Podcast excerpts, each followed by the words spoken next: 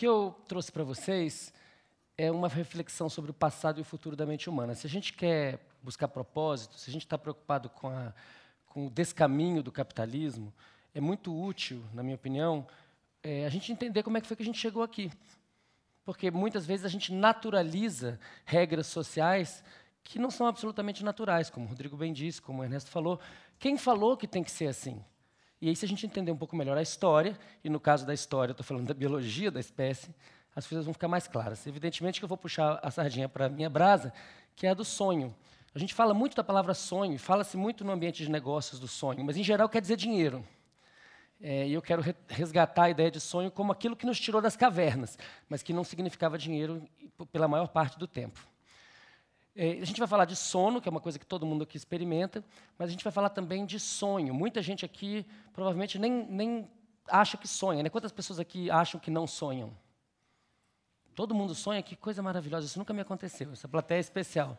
Né? Porque as pessoas não prestam atenção nos próprios sonhos. Eu trouxe aqui a arte da Greta Stern, uma artista argentino-alemã, que, na minha opinião, tem, tem, ela consegue capturar essa estranheza do sonho, que não é uma bizarrice completa, é uma mistura daquilo que é familiar com coisas que são, de fato, bizarras.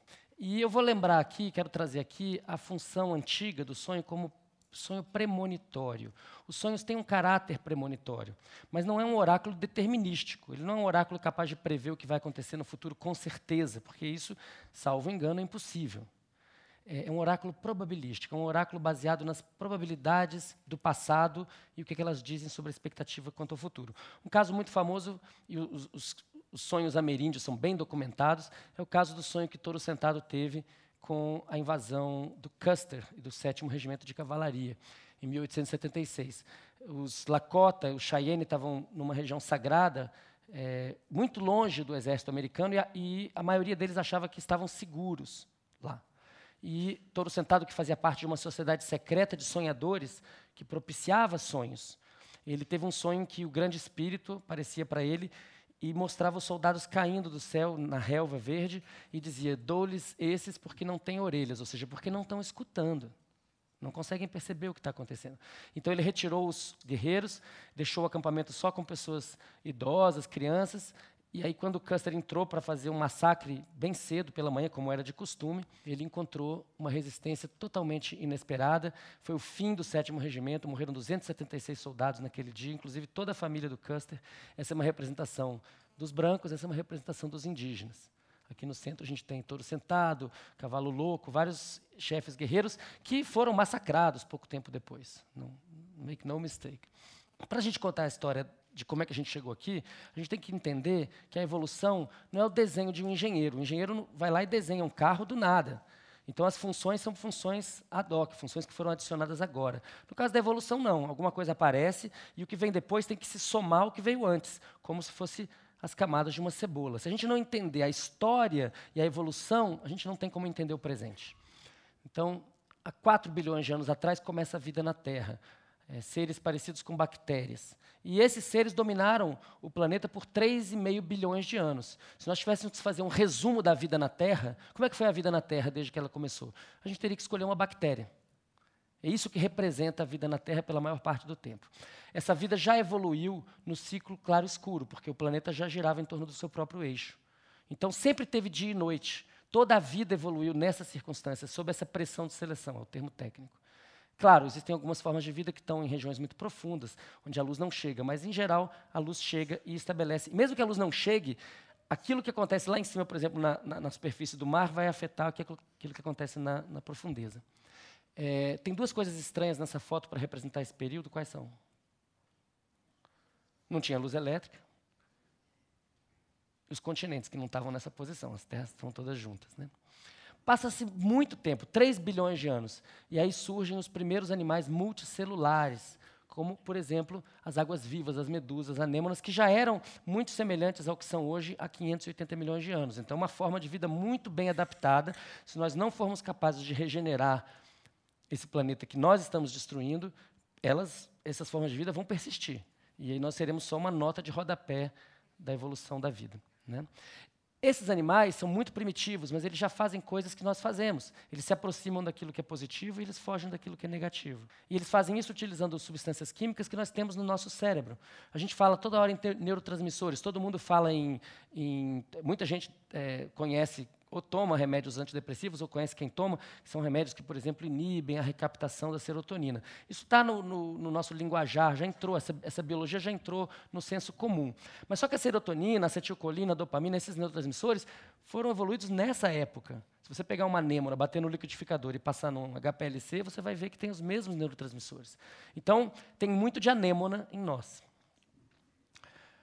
Muito tempo depois, há 400 milhões de anos, evoluem os insetos. São animais extremamente capazes de, de comportamentos complexos e, com muito poucos neurônios, eles fazem coisas impressionantes. Se a gente soltasse uma mosca adulta, esperta, é, da, em torno da, lá da região da Estação da Luz aqui, com certeza, e falasse, vamos tentar pegar essa mosca. A gente não conseguia pegar. E cada um de nós tem 85 bilhões de neurônios. E mesmo assim não pegava a mosca. Então, quando a gente fala em inteligência, a gente tem que não confundir isso com adaptação. Nós talvez sejamos os mais inteligentes, mas certamente não somos os mais adaptados. E as moscas já, tinham, já têm o sono. Uma mosca dorme. Como é que você prova que ela está dormindo e não apenas descansando? Você priva ela de sono, e aí depois ela tem que ter uma compensação, um rebote. Isso é característico do sono que os mamíferos têm e as moscas também têm. Muito tempo depois, 240 milhões de anos depois, começam a evoluir os mamíferos. Mamíferos originalmente eram pequenos, pareciam com pequenos camundongos. Não tinham vez no planeta, porque o planeta era dominado por dinossauros. Né? Mas esses animais tiveram vez porque aconteceu quase que um milagre. Se a gente fosse construir um panteão é, científico, o, o, o, meteorito que caiu em Yucatán e extinguiu os dinossauros deveria estar no nosso altar, porque se não fosse esse meteorito, nós não estaríamos aqui conversando. Talvez tivesse um lagarto aqui, mas certamente não seria um ser humano. E esses animais ele têm comportamentos muito mais complexos do que os próprios répteis e as aves, que são os representantes dos dinossauros na Terra. Né? Esses animais têm jogos naturais e sociais, eles brincam. Assim como os nossos filhos, nossos netos brincam, os mamíferos todos brincam. Quanto mais inteligente, mais brinca. E são também os animais que apresentam sono REM, o sono do movimento rápido de olhos, que é o sono durante o qual a gente sonha. Tá? Então, existe uma, uma, uma, aproximação entre a simulação do jogo e a simulação do sonho. Quando a gente sonha, tem alguma coisa que não está presente, a gente está adicionando alguma coisa à realidade. Assim também na brincadeira. E aí eu vou fazer a conjectura que eu faço no meu livro, O Oráculo da Noite, pela Companhia das Letras, fazendo a minha propaganda do livro, que vale a pena ler, porque conta essa história em detalhes. Né? Como é que foi que a gente aprendeu a ter uma mente como a nossa? O que, que nos difere dos outros animais?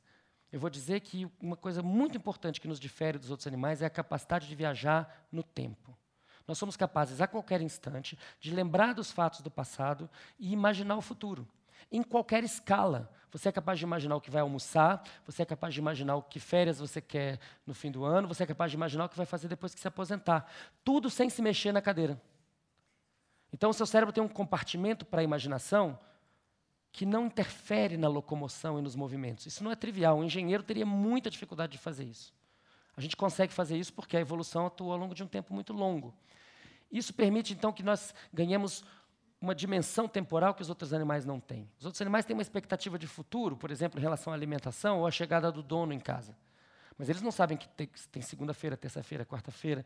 Eles não têm essa dimensão quantitativa do, do, do, tempo. E isso teve a ver com o sonho, porque a gente faz essa capacidade de viajar no tempo, o sonho nos dá. Então, uma conjectura do livro é que a nossa capacidade de imaginar, estando despertos, é uma invasão do sonho na vigília.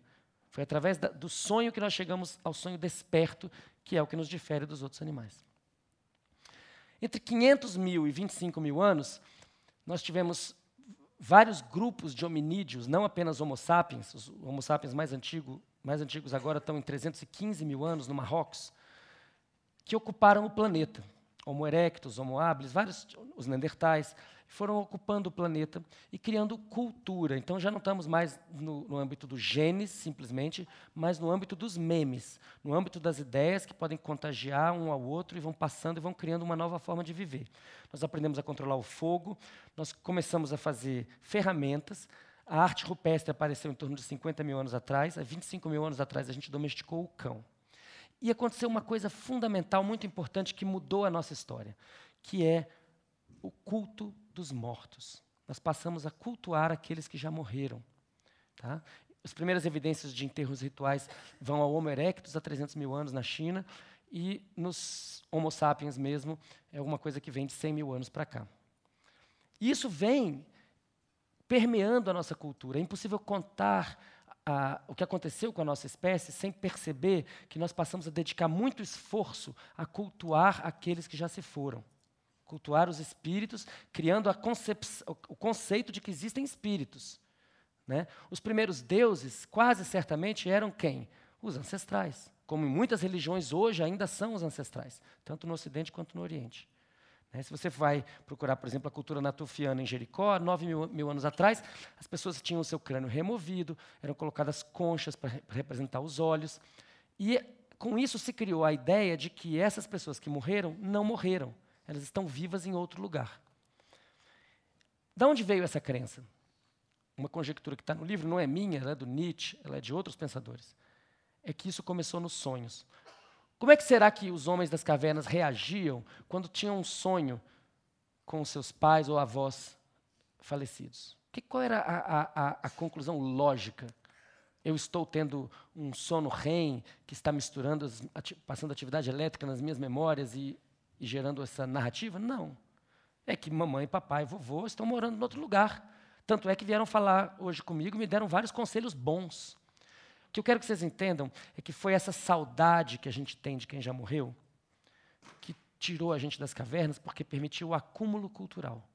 Se meu, meu pai fazia desse jeito, se meu avô fazia desse jeito, eu vou fazer também, e meu filho vai, vai aprender comigo.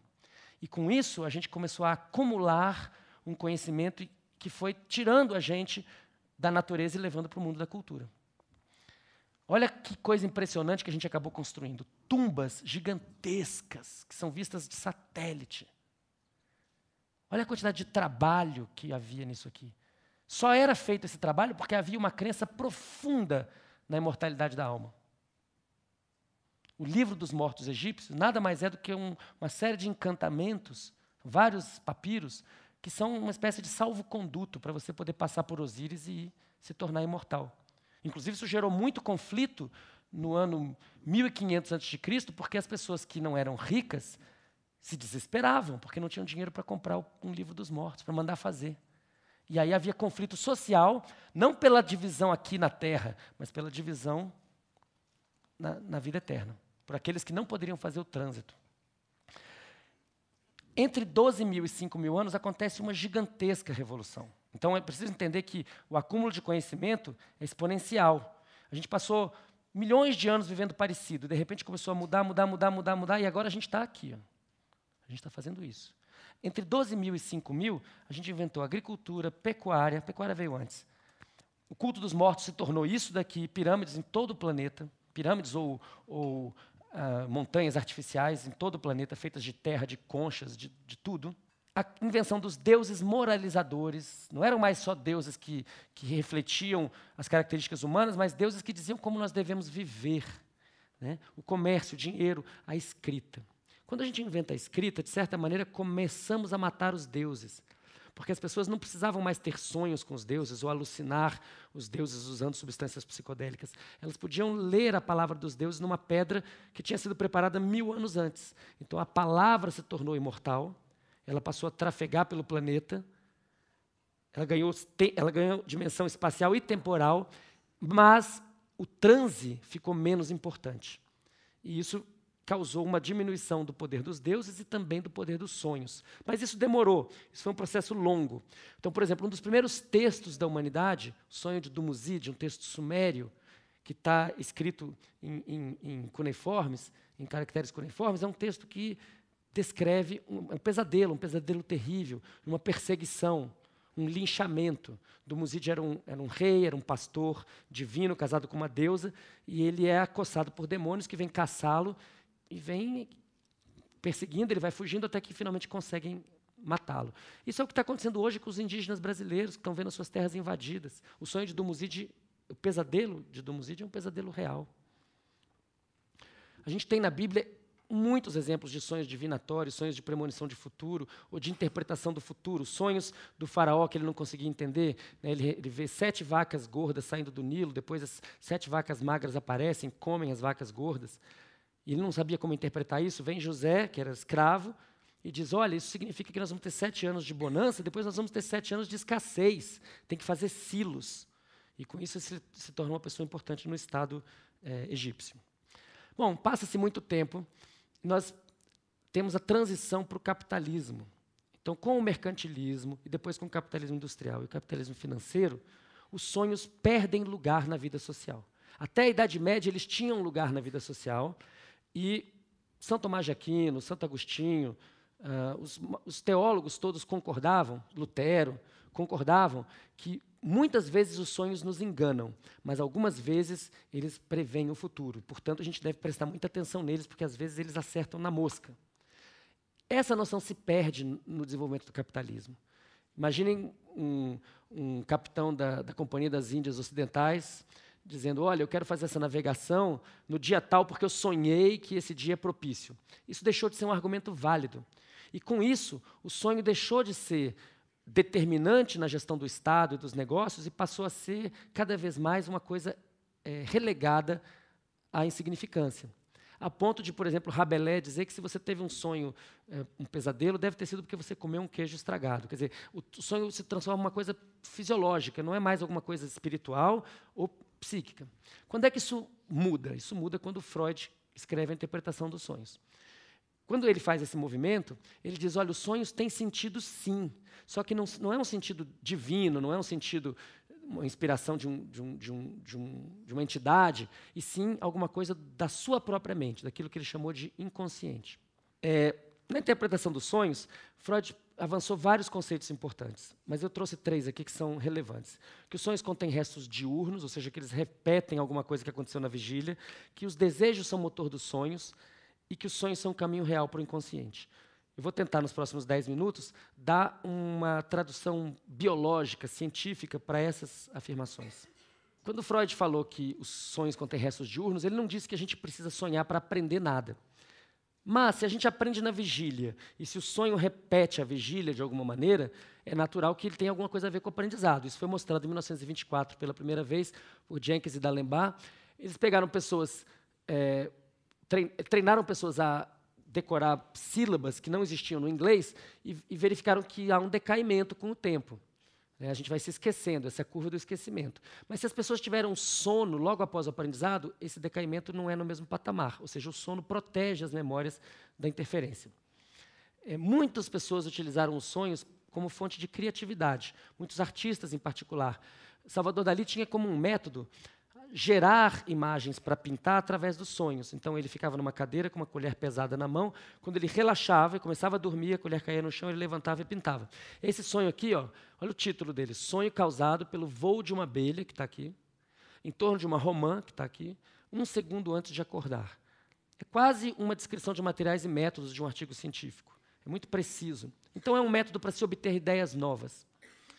Né? Isso também acontece na ciência. Kekulé descobriu a estrutura do benzeno porque sonhou com o uruburu, um símbolo alquímico da, da serpente que engole a própria cauda. Mendeleev teve a, o insight do, da tabela periódica num sonho. E Otto Loewi ganhou o prêmio Nobel num experimento clássico em que ele mostrou que a transmissão nervosa é química. Como que ele fez isso? Ele, bom, ele teve um sonho, acordou de noite e falou: Nossa, eu tenho um experimento para provar isso. Mas amanhã eu faço. Foi dormir, no dia seguinte ele não lembrava. Ele falou: Meu Deus, como é que pode? Eu prometo que da próxima vez que eu tiver esse sonho, eu vou lá e faço na hora. Isso aconteceu, ele teve novamente o sonho, foi ao laboratório, fez de madrugada e ganhou o prêmio Nobel.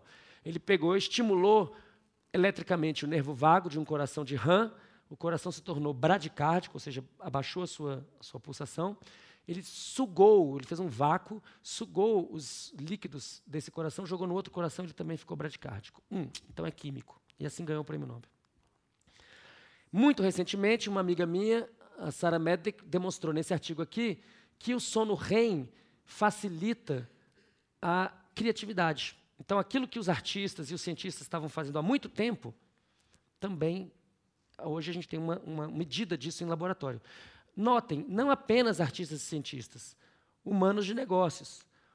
O Elias Howe, que foi quem é, é, inventou a máquina de fiar que tem o, em, em, que a linha passa pela ponta da agulha, o que permite a aceleração do processo, ele teve esse insight sonhando. Era um sonho, parecia Alice nos Países das Maravilhas, em que os soldados de um reino distante tinham lanças e na ponta da lança passava o fio. E aí ele acordou e fez a máquina, fez o protótipo.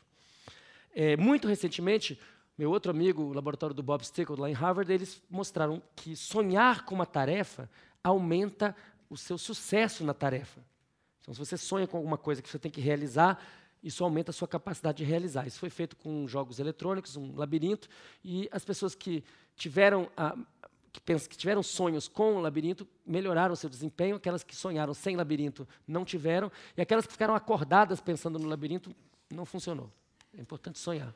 Eu tenho só mais cinco minutos, eu vou passar meio rápido pelos mecanismos, vou deixar a mensagem bem simples.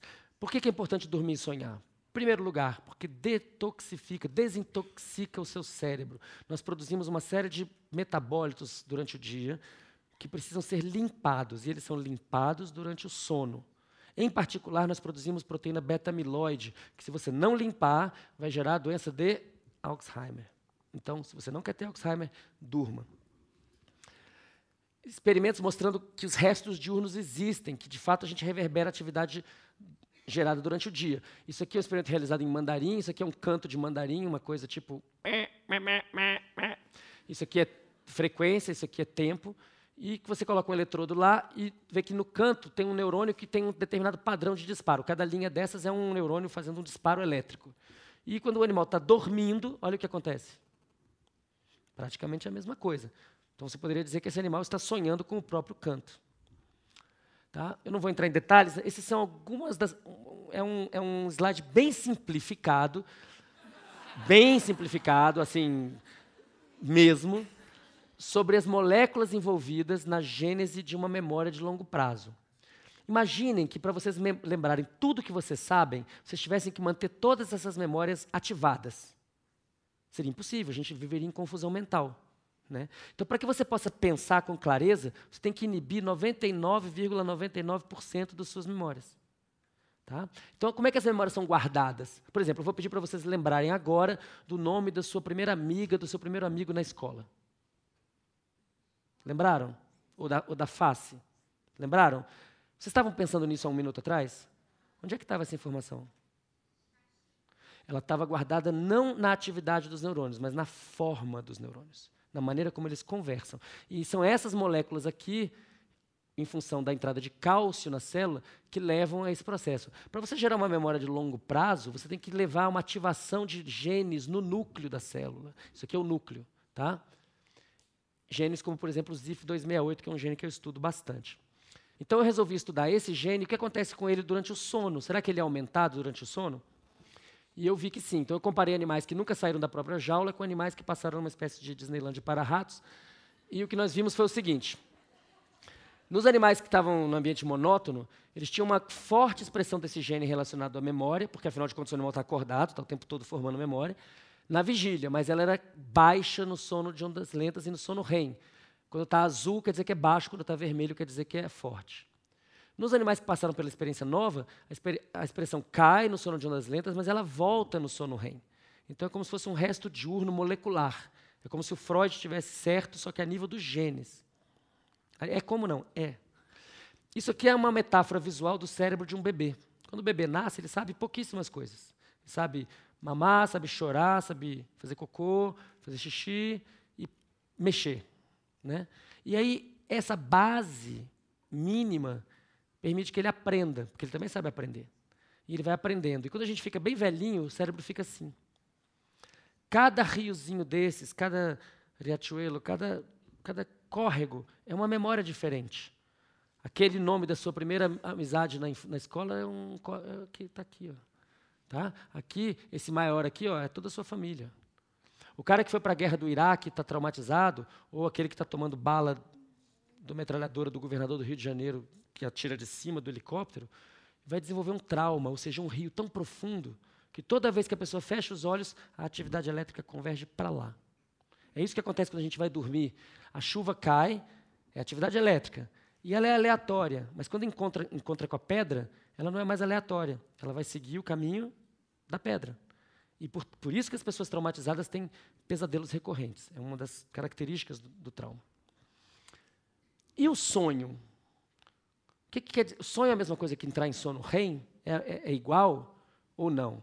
Um pesquisador importante, Mark Solms, da África do Sul, resolveu essa questão estudando casos neurológicos. Ele fez a pergunta simples: existe alguém que tem uma lesão cerebral que tem o sono REM e não sonha? E ele descobriu que sim. E essas pessoas são as pessoas que não têm as células de um núcleo chamado VTA, a área tegmentar ventral, que produzem dopamina. A gente ouve muito falar da dopamina na doença de Parkinson, porque a dopamina é importante para a gente se mexer. E isso é dopamina produzida pela substância nigra. Ao lado da nigra tem um outro centro que também produz dopamina, só que essa dopamina não é para a gente se mexer, é para a gente saber para onde se mexer. É aquilo que permite que a gente busque recompensas e evite punições. As pessoas que estão entregando a sua vida aos acionistas que nem conhecem e perdendo o melhor da sua vida, correndo atrás desse bônus no final do ano, elas estão viciadas em dopamina. E esse é o problema, é que esse é um mecanismo muito poderoso, é muito difícil se livrar dessa dependência. As nossas crianças que não largam as telas de computador e de tablet o tempo todo estão viciadas em dopamina. Hoje você não pode pedir para o menino ir ali na padaria comprar nada porque você não sabe se é seguro e ele também não sabe fazer. E esse é um problema que a gente tem que enfrentar. A gente está se tornando muito menos adaptado do que éramos há 100 anos atrás. Então, quando você tem um cérebro intacto, você pode ter uma experiência dessa noite, mas quando você tem um cérebro com uma lesão nesses circuitos do desejo, não tem nada, é tela preta, não tem sonho. Então o sonho não é só ativação de memórias, o sonho é ativação de memórias com um propósito. Com o propósito de obter recompensas e evitar punições. Ela está dizendo que chegou ao fim. Eu posso pedir mais três minutos? Para que serve sonhar? Bom, gente, existe uma teoria importante que é a teoria de simulação de ameaças, e que diz que o primeiro sonho era um pesadelo, que a gente sonha, que originalmente sonhávamos com coisas perigosas para evitá-las. Só que isso, isso é verdade, claro, muitos sonhos são negativos. A maioria das pessoas não tem pesadelos. Quem tem pesadelo o tempo todo é gente que está na cadeia, gente que está refugiada, gente que está morando na rua. Essas pessoas têm muito pesadelo. Agora, as pessoas que estão levando uma vida de classe média para cima, elas têm metade dos sonhos são meio negativos, mas não são pesadelos, são sonhos ansiosos, sonhos de incompletude. Eu queria encontrar fulano, não encontrei. Eu queria chegar em tal lugar, não consegui. Né? A gente passa o sonho todo querendo, querendo, querendo e não consegue. Que aliás parece com a vida. Né? Só que essa interpretação é uma interpretação muito pequena. Por quê? Porque o pesadelo de uns é o sonho prazeroso de outros. Quando um predador adulto na África, um leão, por exemplo, um é um animal que de cada seis vezes que ele tenta caçar, ele pega um, a presa apenas uma vez. Então, ele passa a maior parte do tempo com fome. E a zebra também, está o tempo todo fugindo do leão. Então, quando um está tendo pesadelo, o outro está tendo sonho prazeroso. São as duas faces da moeda. Claro que a cultura nos tirou desse mundo, então a cultura foi nos afastando da necessidade e foi gerando confortos cada vez mais complexos, até o ponto do Proust escrever livros e livros com base no cheiro de um biscoitinho. Né? Hoje, olha a nosso, nossa vida aqui. Se eu pedir para vocês escreverem todas as suas necessidades, vocês não têm fim, vocês vão escrever duas horas sem parar, tem muitos desejos. Né? Pequenos desejos. Não é mais aquele imperativo darwinista: matar alguma coisa para comer, nem que seja uma alface, não morrer e procriar. A gente continua tendo que não morrer e procriar, mas está tudo muito mais resolvido. Então a gente fica muito ansioso porque está atrasado 15 minutos, como se tivesse um leão correndo atrás da gente. Nesse ambiente, o sonho é um oráculo quebrado, porque o sonho tem que fazer uma previsão de futuro com excesso de variáveis. E aí ele vira uma coxa de retalhos quase que impossível de ser interpretado. Mas se você tiver um câncer, se você tiver alguém na sua família com câncer, se você perdeu o seu emprego, se você estiver enfrentando violência direta, você volta a sonhar como os homens das cavernas. E os sonhos voltam a ser claros. O oráculo está lá. Desde que você tenha um número de variáveis pequeno, mas com peso grande. É, Para terminar, eu queria falar um pouquinho do trabalho que a gente tem desenvolvido com psiquiatria computacional. Um problema que existe na psiquiatria é você saber a psicose é uma espécie de febre. Ela é um sintoma, ela não é uma doença. Quando você está com febre, pode ser tanta coisa. Então, o médico tem que ir atrás de, da causa.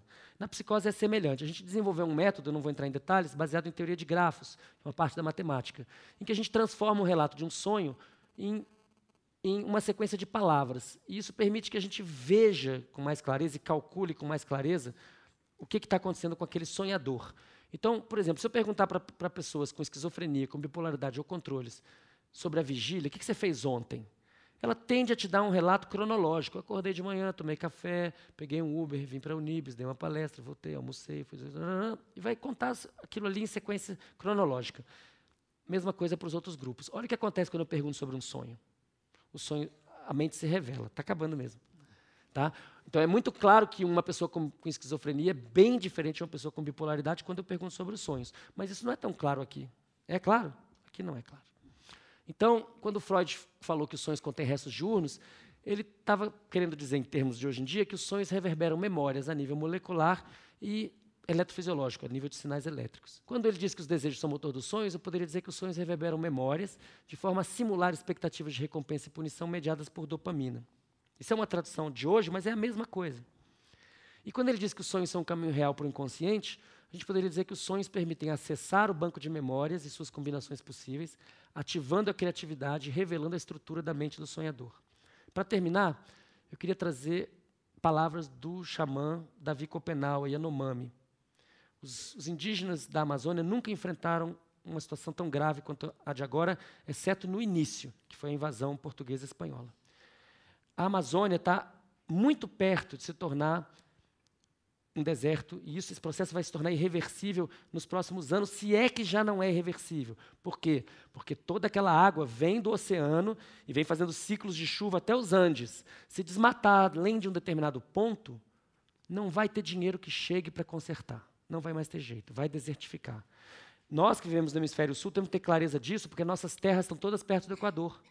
Então aqui vai ser quente mesmo. Quem vai se dar bem? Canadá, Rússia, Estados Unidos. Então ou a gente tem clareza do processo, ou a gente vai deixar acontecer na nossa cara. E está acontecendo com gente. As pessoas estão sendo mortas. Lideranças indígenas sendo assassinadas dentro de casa.